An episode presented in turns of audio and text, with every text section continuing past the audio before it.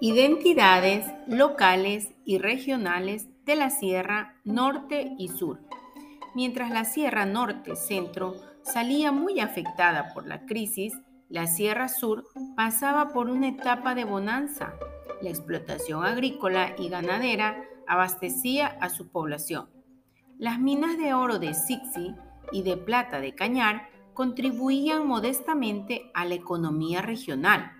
A fines del siglo XVIII se inició la explotación y exportación de la corteza del árbol de cascarilla, la cualidad curativa de la planta para el tratamiento del paludismo despertó el interés de los científicos y su uso se generalizó.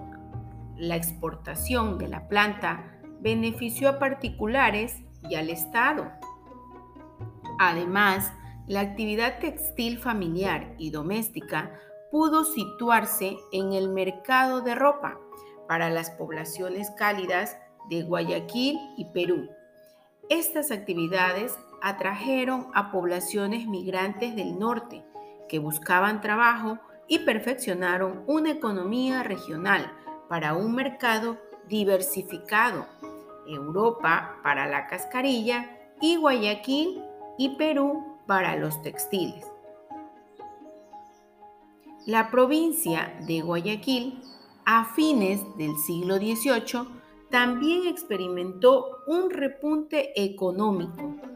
Las reformas borbónicas del comercio y la demanda de cacao en mercados de México, España y Europa incentivaron la actividad cacaotera. Para ello contaba con una tierra apropiada para el cultivo de la pepa de oro.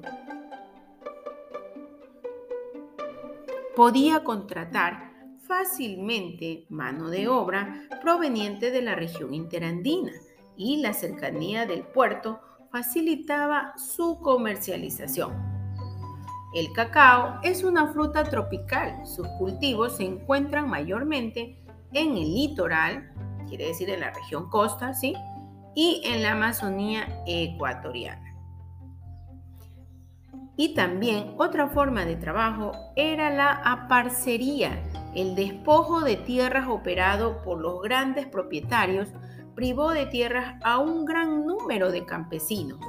Para subsistir, muchos de ellos se vieron obligados a pedir al latifundista una parcela para cultivarla a cambio de parte de la cosecha.